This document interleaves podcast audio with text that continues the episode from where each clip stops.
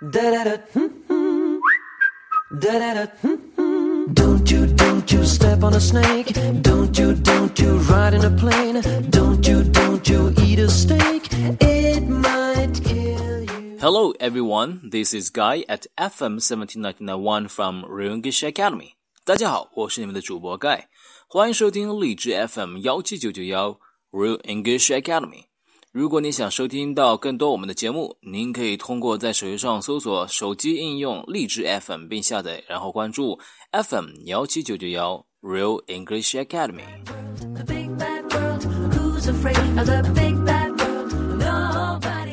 今天我们要说的话题是 How not to do it all，如何不做所有的事。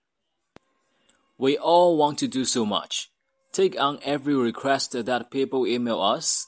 Complete our never-ending list of tasks and projects. Help everyone. Travel everywhere. Learn a lot of new skills.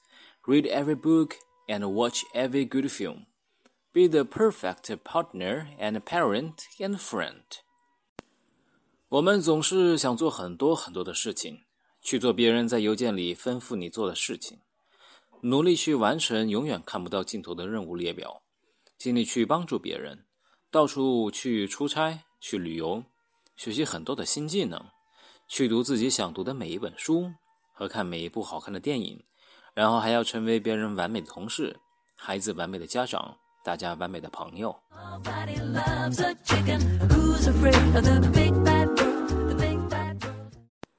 And yet we can't possibly do it all.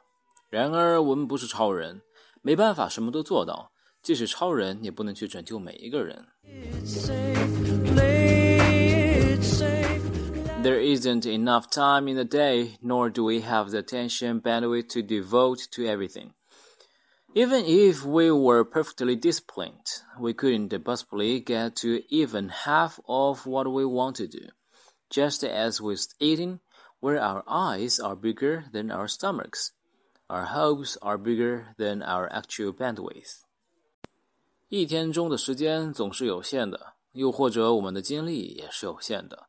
即使我们非常合理的去安排自己的日程，我们也可能只完成一半我们想做的事。就像吃东西时，我们总是眼大喉咙小，我们的期望总是凌驾于我们的实际能力之上的。So I say, give up on trying to do it all. Simply, don't try to be perfect. Don't try to have the most perfect life you can create. 所以啊，我建议去做更重要的事情。简单来说，不要努力去变得那么完美，不要苛求自己，让自己的生活十全十美、完美无缺。Instead, make your days count. 其实，让你的每一天活得有意义就好。How do you do that? Here are some ideas. 如何能做到呢？我有一些好的建议给你啊。 Don't you step on a snake. Don't you dare. Pay attention. When you eat a good meal, it's wasted if you don't actually pay attention to it and are reading on your phone instead. It's an amazing meal only if you really savor it. In this way, if we savor each moment, this really matter. 集中注意力。当你吃一顿大餐的时候，如果你不能开心的去享用，而是不停的看手机的话， 这就是一种浪费。一顿大餐只有在你用心品尝的时候，才能成为一顿可口的大餐。按照这样的方式去生活，我们去珍惜每个时刻，所做的事情才能体现出它的意义所在。Curate your days. Put only the best things in each day. Don't just let any junk into it. If you are going to read, be choosy. Don't just click on things because you run across them. When you are going to choose your tasks, choose the important ones, not just the little busy work tasks. If you are going to say yes to someone, make sure it's worthy of being in your life.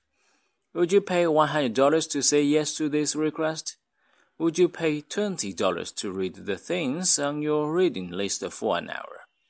If not, it's probably not worth it. 合理的安排你自己的一天是非常重要的。每天只安排最好的事情去做，不要让生活变得不加以选择。如果你要去浏览网页上的文章，你需要做明智的选择。不要因为鼠标划过而随便点击没有意义的链接。如果你需要选择你要做的事情，选择最重要的事情开始去做，而不是去从最不重要的事情开始。如果你要去答应别人，记得你的答应应该是有意义的。如果花一百块，你会答应这个请求吗？如果花二十块钱每小时去阅读你要读的东西，你会去选择吗？如果不是，可能这一切不值得那么去做。 Forget, stay low. Be ruthless. You need to filter out the things trying to overwhelm your life. More things try to get into your attention bandwidth than you can possibly handle. So filter them out. Say no to most requests. Don't make a job to respond to everything. Don't just read everything possible. Don't have the fire hose of social media always on. Turn off your phone for a while. Each day, take a step back and think about what you want to fit it in. 你要去果断的决定，你需要在你要做的事情中去选择、去过滤。 很多时候，不同的事情如潮水般的涌来，而你的时间与能力却让你无法招架，所以你需要去过滤。对很多事情，也要学会说不，让自己习惯性的去屏蔽不必要的事情，让自己去筛选你会阅读的东西，不用去回复每一条朋友圈的留言，或者直接把手机关掉，安静一下。每一天给自己一点时间去思考，思考一下你要做的事。Be satisfied. We always want to do more, be more, experience more. And so, we're never satisfied with the little we actually can do and experience. Instead, we can learn to be happy with what we've chosen to do.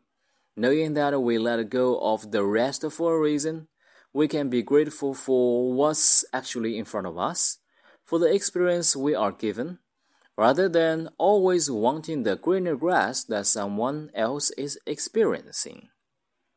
我们也要学会懂得满足。我们总是希望能做的更多，去体验更多的经历。然而，我们所做的那些东西都无法满足到我们的愿望。在这个时候，我们需要去学会满足于我们的选择和我们所选择做过的事，让我们自己明白我们的选择是有道理的。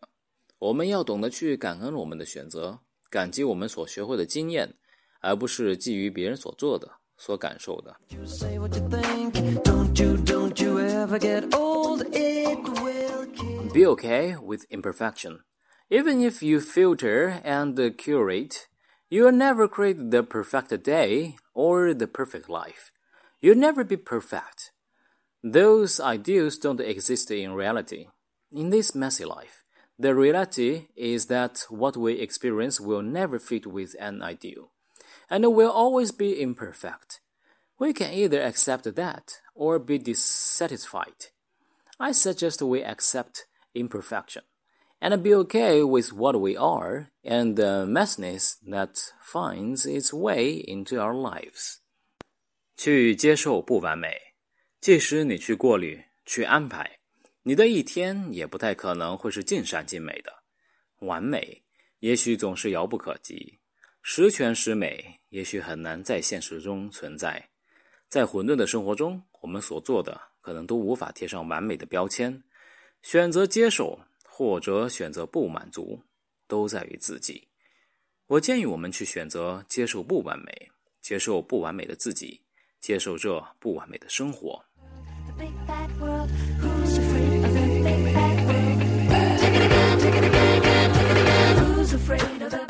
Realize that we're not really in control.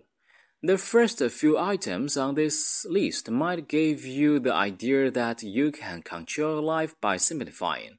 But the reality is that your day will never go as planned.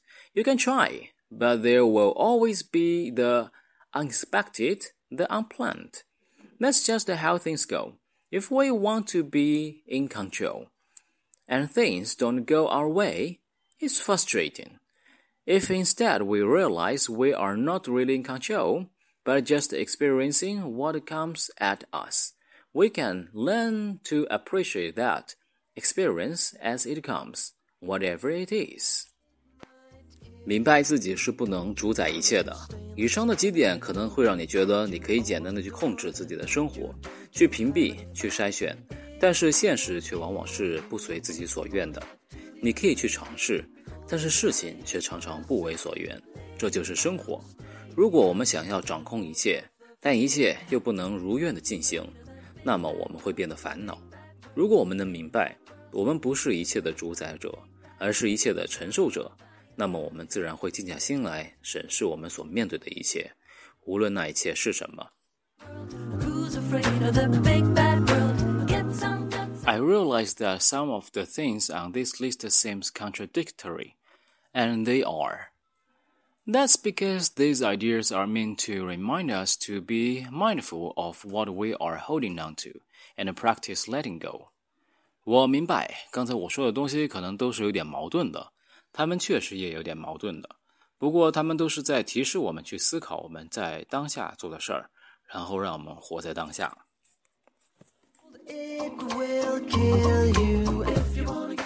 Each idea can be practiced at different times, and I will see that we've been holding on to something. Our distractions, our ideas of perfection, our desire to be more, our desire to say yes to everyone, our hope that we'll get to the end of our task list or email inbox, our desire for control or simplicity, or doing everything. None of these things is essential to life. They can all be let go of, and we can accept the reality that is exposed when we let go. 每一次的实践，每一次的生活经历，你可以从不同的角度去思考，然后从客观的角度去看待我们的焦虑、我们的完美之心、我们的意愿，我们想去对别人承诺，我们期待能完成自己的计划或完成回复每一封邮件， 我们期待能简单的控制或去做每一件事的决心。其实，他们都不是生活的必需品，我们都可以忘记他们，然后在生活中做一个真实的自己。